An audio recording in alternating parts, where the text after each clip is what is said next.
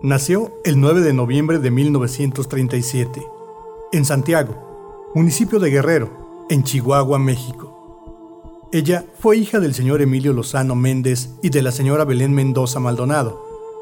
De origen sencillo, siempre tuvo la inquietud de ayudar al prójimo y un alto sentido de responsabilidad y de superación personal. El 19 de enero de 1956 profesa como religiosa y para el año de 1961 realiza los votos perpetuos en la congregación de las Hermanas Josefinas. Es precisamente en este año que tiene su primer acercamiento con lo que años después sería su pasión, su ayuda al prójimo, pero no solo eso, su ayuda al enfermo, en el Hospital Civil Fray Antonio Alcalde.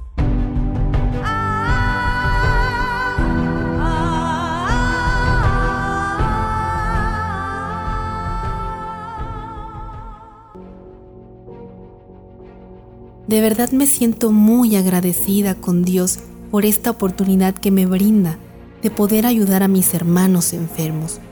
Cuando estoy con ellos, parece que el tiempo se detiene y es como si yo pudiera seguir ayudando a mis hermanos para, siempre. Sin embargo, su primera estancia en ese enorme nosocomio sería muy breve ya que habría de ausentarse durante siete años antes de volver a poner un pie en ese lugar. Regresó al Hospital Español de Chihuahua y posteriormente al San Vicente de Monterrey, Nuevo León, y no fue sino hasta 1968 que ella habría de regresar a su amado Hospital Civil, para no dejarlo nunca más.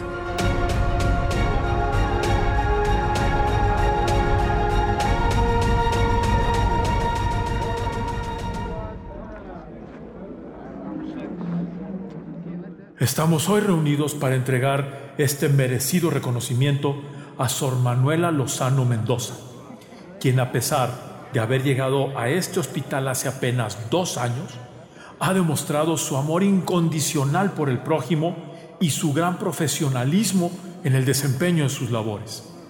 Ella será a partir de ahora la jefa de enfermeras de este hospital. Estoy muy agradecida con todos ustedes, pero principalmente con Dios por haberme puesto en el camino correcto. Y este es un honor que no merezco. Mi vocación es la del servicio incondicional hacia mis semejantes y seguiré poniendo todo mi esfuerzo para lograr dar atención oportuna y trato amoroso a nuestros pacientes. Muchas gracias.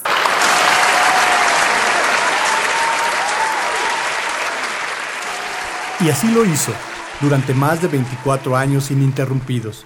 Sin embargo, el terrible cáncer la enfermó y reclamó su vida el 18 de marzo de 1994, dejando con su partida un enorme vacío difícil de llenar hasta la fecha.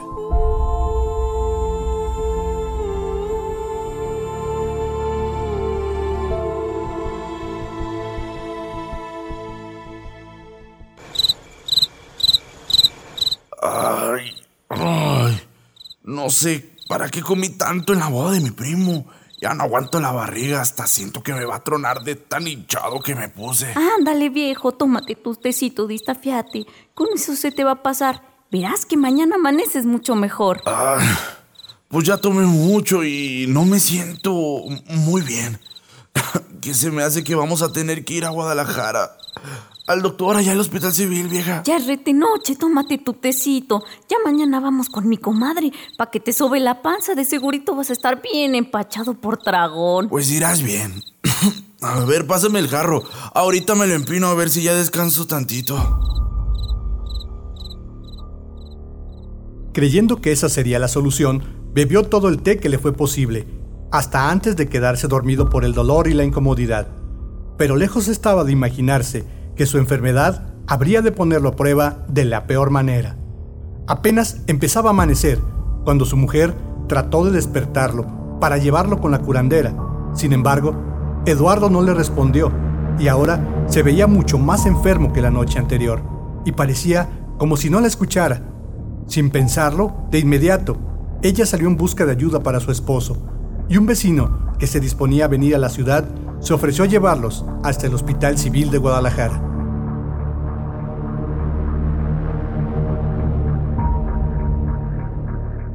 A ver, señora, explíqueme qué es lo que le pasa a su marido. ¿Y por qué no lo trajo desde antes? No se ve muy bien y me temo que podría ser algo grave. Debemos hacerle unos estudios de urgencia y estará en observación hasta no saber qué es lo que le sucede. Iré, doctorcito, ayer cenó mucho y empezó a quejarse del olor en la panza, así que lo traje lo más rápido que pude. Pero dígame, doctorcito, ¿qué es lo que tiene? ¿Qué le pasa? Debemos esperar los resultados de los estudios, señora. De momento debe quedarse aquí con él, para que lo asista, porque no tenemos mucho personal. Así es que estése al pendiente de lo que se puede ofrecer y en cuanto sepamos algo, se lo haremos saber. Ay, mujer, dices que me den algo para este dolor, ya no aguanto nada. Siento que me voy a morir en cualquier chico rato. Ya andan viendo qué fue lo que te hizo daño. Ahorita te van a dar la medicina. Mientras trata de dormir, descansa un poquito. Las horas pasaron y Eduardo parecía empeorar. Por fin, los tan esperados resultados llegaron, pero con noticias poco alentadoras para la pareja. Señora, el laboratorio nos acaba de entregar los resultados de su esposo y le tengo malas noticias. Parece que un tumor está obstruyendo los órganos internos de su marido y debemos operarlo lo antes posible. Si no lo hacemos es muy probable que pueda perder la vida. No, doctorcito. Por favor, no me diga eso. Por favor, ayude a mi marido. Yo veré cómo consigo para pagar la operación. Pero atiéndalo, por favor. No se me vaya a morir. Nosotros le pagamos, doctor. Pero no me deje morir. Hágame lo que tenga que hacer. Para aliviarme, por favor. Eduardo fue llevado de emergencia a la sala de operaciones. Fueron horas de interminable angustia para Leticia y de desgastante trabajo y concentración para el equipo médico. Después de cuatro horas de trabajo quirúrgico, Eduardo pudo salir del quirófano con un semblante un poco más relajado. Dígame, doctorcito, ¿Cómo está? Señora, su marido está estable. Fue una operación complicada, pero esperemos que su cuerpo resista y que asimile la cirugía. Por ahora solo queda esperar y estar al pendiente de cualquier cambio. Muchas gracias, doctorcito. No me voy a mover de aquí. Va a estar al pendiente de lo que pueda suceder.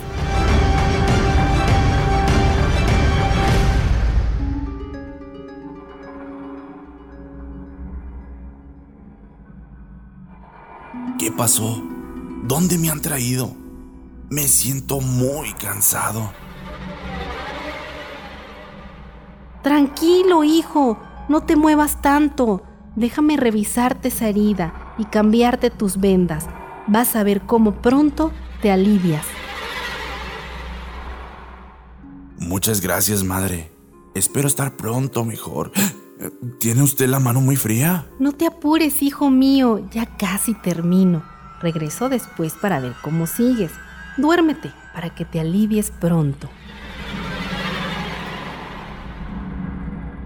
Los días pasaron y Eduardo empezó a mostrar notables mejorías. Leticia, su mujer, no se apartaba de su lado y estaba pendiente de él todo el tiempo. Pero cuando los doctores le preguntaron que dónde había aprendido a lavar las heridas y a cambiar los sueros, ella contestó con algo de temor y extrañada por la pregunta. No, doctorcito, yo no sé nada de eso. A mí me da mucho miedo las agujas. No tengo ni idea de cómo poner una inyección. Señora, pero entonces, ¿cómo es posible que su herida se encuentre tan bien y que cuando llega la enfermera de la mañana, su esposo esté aseado y con su suero completo al iniciar la jornada?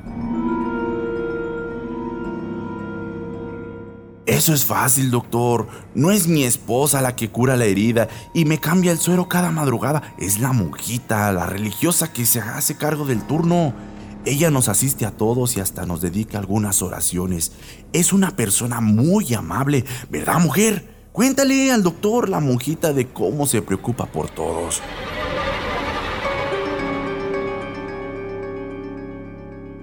Eduardo, ¿de qué monja me estás hablando? En este hospital solo hay enfermeras y médicos. Es imposible que alguien más pueda ingresar a este lugar.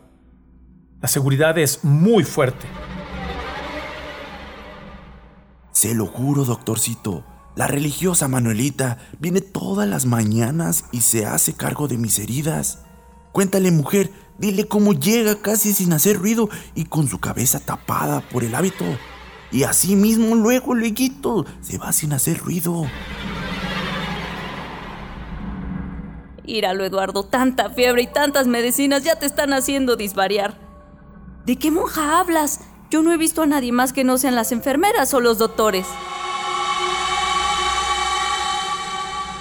No, no, no, de verdad. Ella viene cada noche y me reconforta con sus palabras y oraciones.